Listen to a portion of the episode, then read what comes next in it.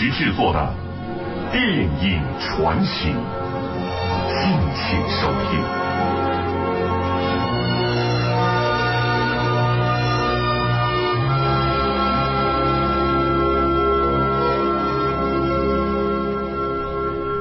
这里是《话说天下》周末版，大家好，我是罗宾。老电影之所以被人喜欢，有各种各样的原因，有的是因为故事生动。有的是因为人物鲜明，还有的是因为插曲好听。而今天我要和您聊的这部电影，之所以被人喜欢，是因为它中间有一大段经典的台词。这部电影的名字叫做《风暴》，那么里面的那段台词说的到底是什么呢？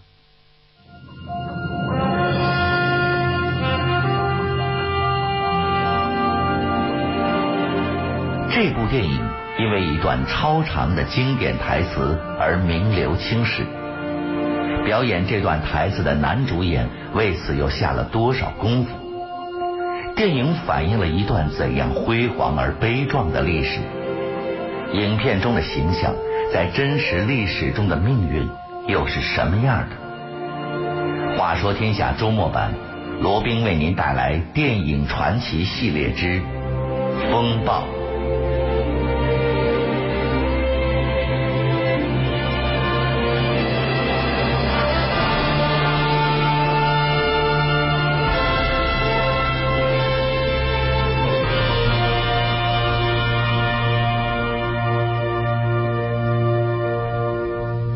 下午六时左右，江岸铁路机场的工头胡大头命令工人黄德发、江有才到车站替魏处长的父亲开压倒车。魏处长的父亲为了急于要去新市场看戏，说的明白一点，是为了给一个新来汉口的女戏子捧场。一路上破令黄江二人加紧摇车。这时候，迎面开来了一列军车。按铁路行车规章的惯例，压倒车必须要让火车，所以黄江二人准备下车让路。但是魏处长的父亲蛮不讲理，破口大骂，用手杖痛打黄江二人。这时军车已经开进了压倒车，黄德发不得已越车逃命。江有才却被魏处长的父亲一把揪住了，死缠不放。军车刹不住，江有才就被魏处长的父亲拖住了，一同碾死在火车轮下。这就是全案的经过。刚才我们听到的，就是《风暴》这部影片中最著名的台词。影片中的施阳大律师正在为受到冤枉的工人伸张正义，扮演施阳的。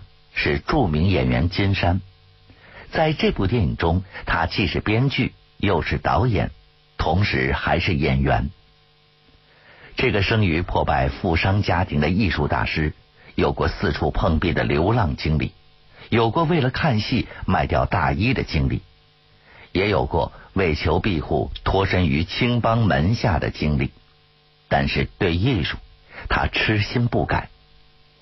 电影编剧黄宗江说：“金山是一个出入敌我阵营的传奇式人物，却矢志不变，忠于自己的追求，这是可以盖棺论定的。大家一般都知道，金山是杜月笙的关门弟子，属于黑社会的人物。可是金山跟党的关系呢？我们要看。”他最主要的关系、最终的关系、最后的关系呢？那当然和和党的关系。一九五八年，金山用了十多天的时间写完了反映二七大罢工的话剧《红色风暴》。排练七十二小时之后，就开始上演了，轰动了剧坛。第二年，他又一鼓作气，将话剧拍成了电影。故事发生在上个世纪二十年代的汉口，这是法国人开办的江岸车辆厂。电影一开始就沉重的让人喘不上气来。破败肮脏的棚户区里，住的都是车辆厂的穷工人。有个好机会，魏老太爷要进城看戏去，给他开押到车的大顺子病了，吴大头让我再找个人给他开押到车，给多少钱？一个人挣半块钱。能挣半块钱，当然要去。因为江有才和黄德发这两个工人一天的工钱才三四毛钱，为了半块钱，两个穷哥们就这样踏上了死亡之路。咱们下去躲一躲，咱们下去让你出来干什么？干什么？有我在这儿，怕什么？快停车！警务组长，再不停车，枪毙你们！不去！还有大人问题啊！不行，你先开，我先开，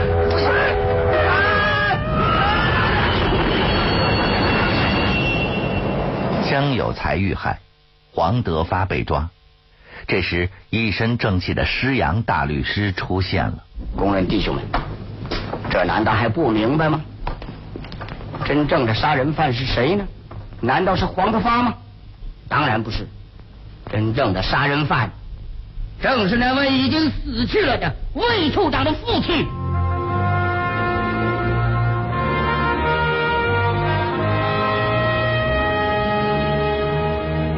真实的历史中，施阳确有其人。那么，真实的施阳是个怎样的律师呢？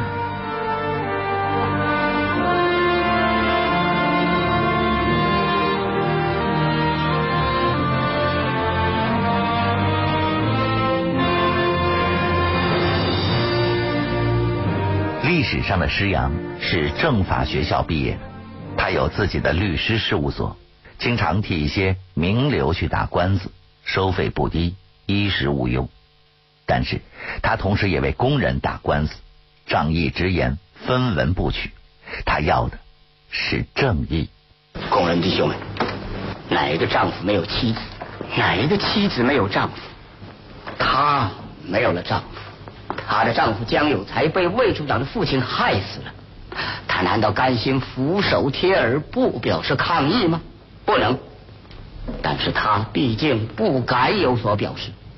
他从小就受尽了有钱有势人的压迫，他从小就过着牛马不如的生活。施阳的外孙女施林波说：“口才是相当好，他他辩护没没有人不佩服他的，他既了在法律上能能说服你，而且他的口才相当好，叫你心服口服的。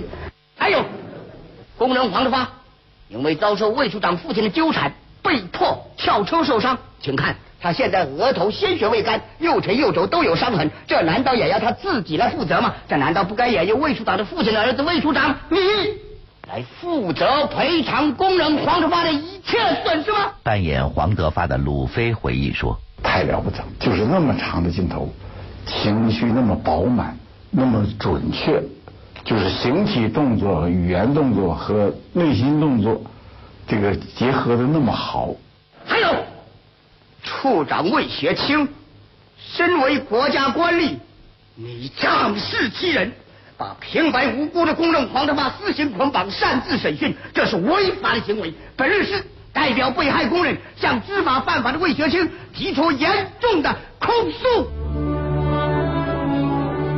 这段著名的江岸演讲共一千多字，一百多句，长达四分钟。金山把银幕当成了舞台，一个长镜头一气呵成。为了这个角色和这段演讲，有二十六年影剧生涯的金山呕心沥血。黄宗江说：“人人家有人为太话剧不能分得那么清楚啊，那个大律师能不讲演吗？那地方？”啊，那这不讲捏捏的，我认为这个问题是这样子啊，这样子那行吧，那那还有那时候大律师是这个样子的。话剧上演后，很多业内人士和戏剧界的学生如醉如痴的迷恋着金山的表演。有趣的是，很多人并不看完全场，一连几天买票，只是为了看江岸演讲。与此同时。全国有二十八个省市剧团也争相效仿演出。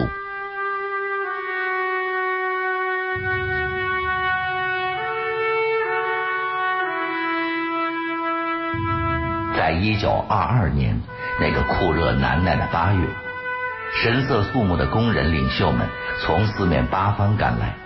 经过三次筹备会，他们决定于一九二三年二月一号在郑州正式举行京汉铁路工会成立大会。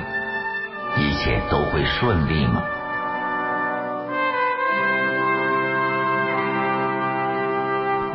在影片中，工人们的举动惊动了直系军阀吴佩孚，他要召见工人代表。不过与此同时，他也用朱笔圈中了工人领袖林祥谦和施洋等人的名字，暗示着他要对几个领袖痛下杀手。大帅不是一再的说要保护劳工的吗？嗯，是的，你们都是我的属下。将来都有前途，好好想想，不要自误。回去吧。召见匆匆结束，工人领袖林祥谦决定，工会成立大会照常举行。林祥谦也确有其人，他是总工会的领导者，也是这次罢工的组织者之一。他曾在工人俱乐部担任财务干事，在工人中威信很高。因此，当选了总工会和罢工委员会江岸分会的委员长。那大江里的轮船、铁路上的火车都是谁造的？咱们工人。这世上吃的、穿的、使的，哪一样不是咱们穷哥们干的？可咱们自个儿怎么活着呢？个个都瞧瞧吧，破破烂烂、黑不溜秋，有一顿没一顿，这都为什么？那边紧锣密鼓的筹备罢工，这边暗地筹划镇压工人。吴佩孚身边的参谋长名叫白坚武，此人奸诈狡猾，他善变狡诈，口是心非，完全是吴佩孚的走卒。林先生，你们这样的走很不恰当啊！一个警察局长干什么的？简直胡闹！人生在世，无非为衣食奔走。马上宣布紧急戒严令，封闭总工会，工潮一定要快解决，但是最好，不要把事情扩大。必要时就得使用武力。我已经指令督军公署张木凯处长派兵协助你。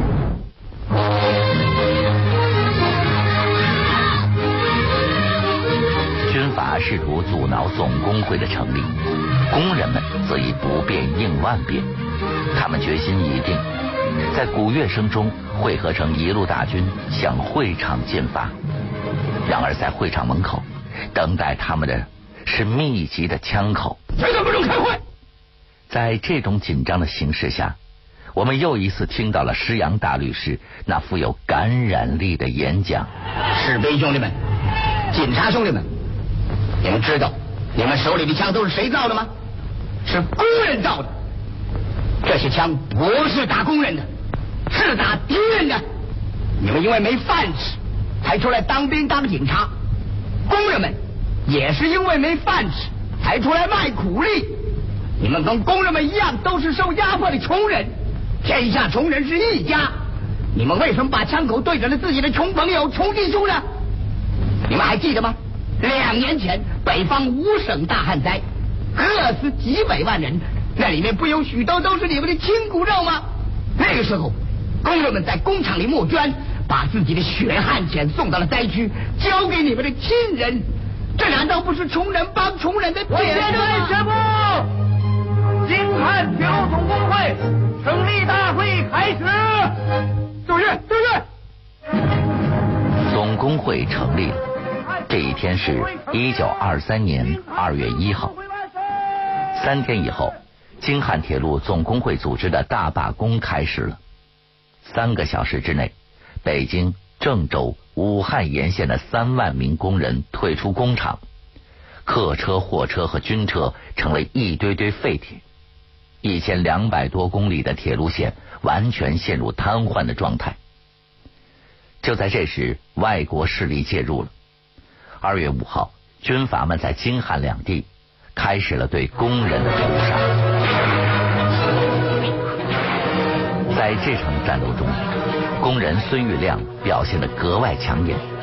他挥舞着大旗，战斗到了生命最后一刻。很多人都说，孙玉亮的形象和他的扮演者张平的性格非常接近，一样的倔强耿直。张平的夫人杜翠远说：“而且张平这个人呢，很很直爽，而且有什么说什么。风暴原来是让他演那个林祥谦，后来张平自己提出来，我不演这个，他他演了那个孙玉亮，他觉得他更适合演那个角色。孙玉亮的原型名叫曾玉良，在电影《风暴》的讨论记录里。我们找到了他改名孙玉亮的原因。原来，曾玉良并没有加入共产党，但是电影里的孙玉亮有一段精彩的入党宣誓。为了这段台词，曾玉良便更名为孙玉亮了。我整个是你的，听你话，跟你跑，我替工人阶级卖命，我为共产主义牺牲一切。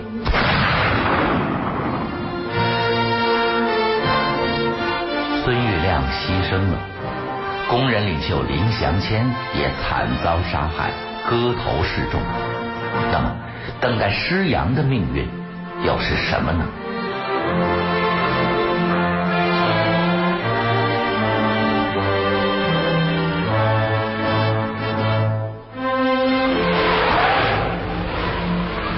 哼，你们杀得了一个施洋？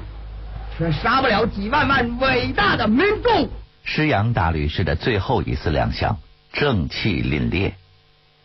演员金山感动了所有观众，其中也包括了施洋的亲人。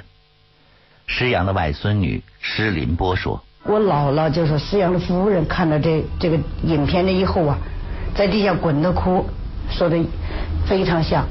我姥姥就哭了一晚上，意思就说是金山同志表演的非常好。”不过，施林波说，在真实的历史中，施洋明知会被捕，却没有逃离。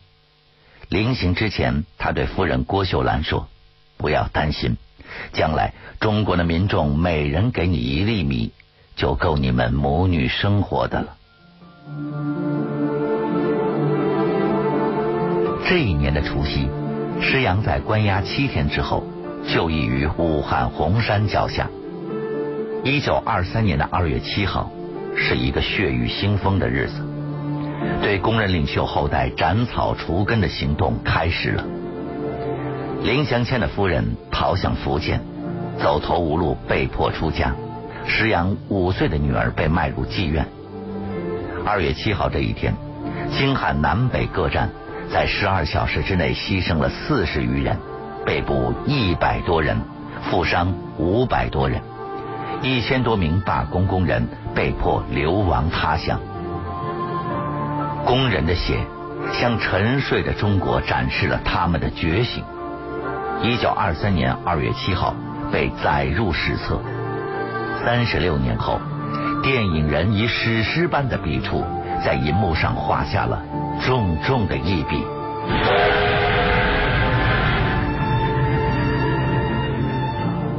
上个世纪八十年代初，金山在中央戏剧学院担任院长，同时还担任由他发起成立的中国电视艺术委员会主任。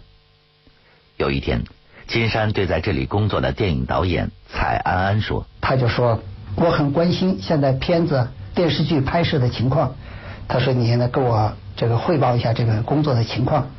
他说这样吧，你坐我的车，我们就一起回到就中央戏剧学院。”汇报之后，蔡安安又搭金山的车回家。当天夜里，金山去世。当天吃饭的时候，他就觉得这个手夹筷子就就就掉掉下来了。这个实际上是脑出血的一个象征。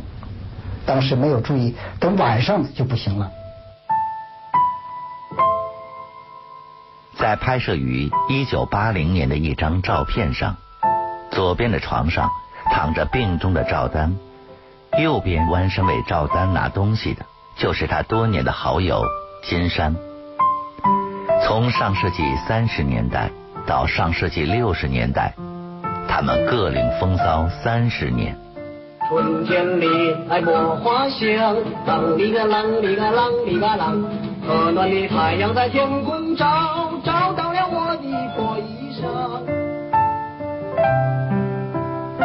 上世纪八十年代初期，千山和赵丹相继故去，代表着挥洒豪迈、充满形式美感的一种表演方法，也跟着他们离去了。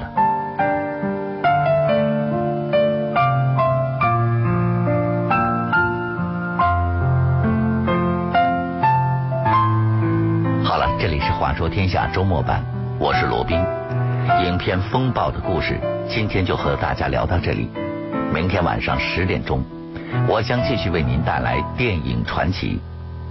最后，我代表节目编辑程涵，感谢为本节目提供大力支持的中国传媒大学崔永元口述历史研究中心。接下来，请大家继续欣赏